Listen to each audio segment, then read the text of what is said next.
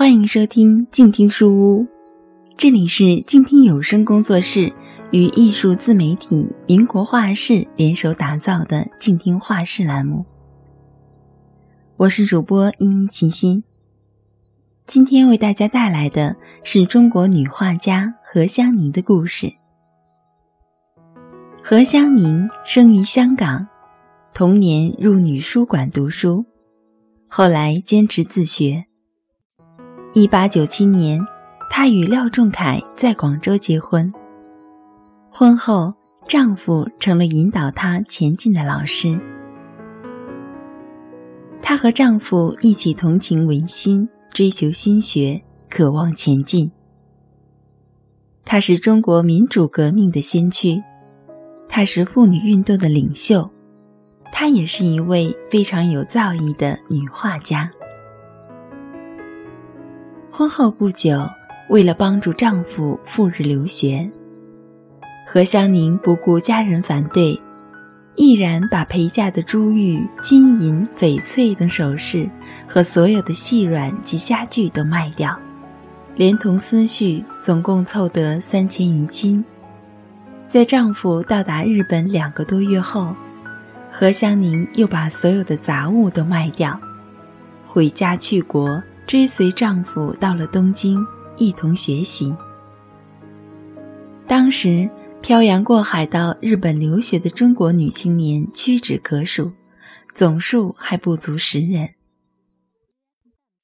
一九零三年，何香凝写了一篇表达她济世救民思想的文章，敬告我同胞姐妹。表达了这位青年学生的爱国热忱和改造社会的抱负。这是我国妇女运动史中宣传妇女解放的屈指可数的早期作品之一。一九二五年八月二十日，廖仲恺被害，这给了何香凝极大的打击。廖案的详情在报上披露后。何香凝更是悲愤交加。她写了“精神不死”四个大字，贴在自家的门口，表示对国民党右派的抗议。在当时悲痛的情况下，他还不忘鼓励自己的孩子。他问孟醒、程志两个孩子：“三年前，爸爸被陈炯明囚禁时，写给你们的诀别诗。”还记得吗？记得，姐弟俩朗声背了起来：“女勿悲，儿勿啼，阿爹去矣不言归。欲要阿爹喜，阿女阿儿惜身体。欲要阿爹乐，阿女阿儿勤苦学。父亲去了。”母子相依为命，廖承志只要有空，第一件事就是去看望母亲。他知道，母亲在日本养成了爱吃酱菜和生果子的习惯。看望母亲时，常常去买来，替母亲换换口味。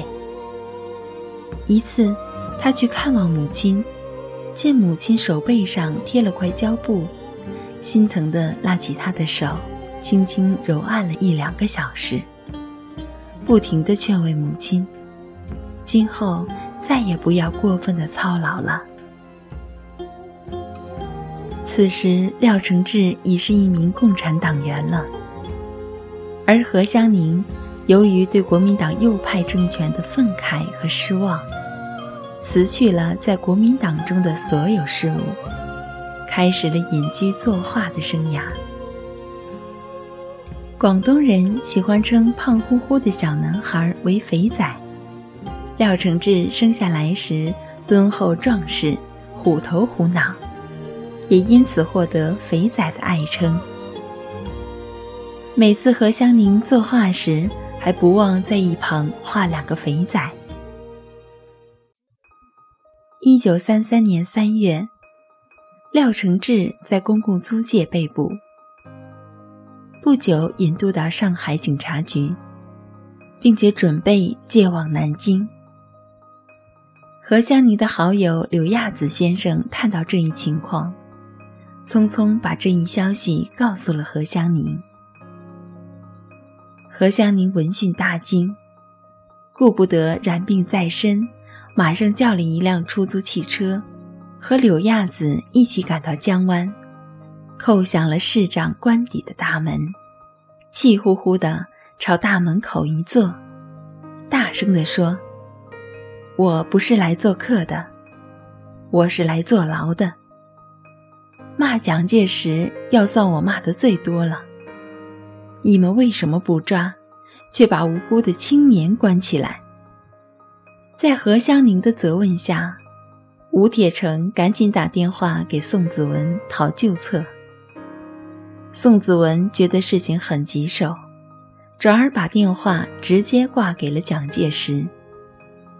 蒋介石也担心何香凝真的不顾一切，万一出个好歹，舆论上难向国人交代，于是吩咐宋子文：“瞧着办，不要搞得不可收拾。”最后，在党组织及宋庆龄等合力营救下，廖承志终于获释了。儿子劫后逢生。何香凝自然是欣喜万分。这时候，他也知道儿子是共产党的人了。虽然在获释书上，他以儿子今后不参加政治活动据了保，但签字的时候，他就明白，征马的腿是拴不住的。不久，廖承志根据党的指示，要去鄂豫皖苏区了。临行的那天，何香凝以理解和支持的态度，非常巧妙地掩护了儿子脱身。早上一起来，他就放出儿子要去游泳的空气。到了天黑，他又大声嚷嚷：“承志怎么还不回来？可别淹死了！”然后弄翻儿子的抽屉。找到了一封早已放好的告辞信。看完信，老人家好一阵伤心。不论谁看了，都不会怀疑这一不辞而别是事先预谋好的，因为母亲的悲伤确实是发自内心的。后来接连三年，母子之间音讯杳然。一直到一九三七年，何香凝才接到儿子的亲笔信，带上未过门的儿媳妇金普春赴香港，见证儿子儿媳完婚。建国后，母子终于能长时期的聚首一堂了。闲空时，母子不是在一起回顾往事，便是一起作画题诗。借以表达胸志和情怀，在逆境中，这些话成了他们的精神寄托。文革中，廖承志受诬陷，为了他的安全，周总理亲自下令把他藏了起来，与世隔绝了整整五年。夫人金普春每周可看望他一次。每次见面，廖承志劈头就问的一句话，常是“妈妈好不好，饮食如何？”其实何老太太对儿子的思念更是牵肠挂肚。他每次问起媳妇，总觉得她在找话搪塞自己。知子莫如母。何香凝知道，承志一定是又遭难了。于是拿出了和儿子一起画的一幅《踏雪寻梅图》，回想着儿子过去种种逢凶化吉的奇遇。他坚信阴霾终将会散去。一九七二年九月一日，何香凝在忧病交加中去世。毛主席和周总理为遂他生前欲与廖仲恺先生。生则同亲，死则同学的愿望，特派专车将灵柩送往南京与廖仲恺先生合葬。从此，每年的清明节，廖承志总不忘来双亲坟前祭扫。在那国难当头、烟消弥漫的抗战时期，一个小家庭的好梦是不得长久的。但何香凝与孩子之间，不仅是慈与孝的爱，而且也融入了为共同的事业戮力同心的革命之爱。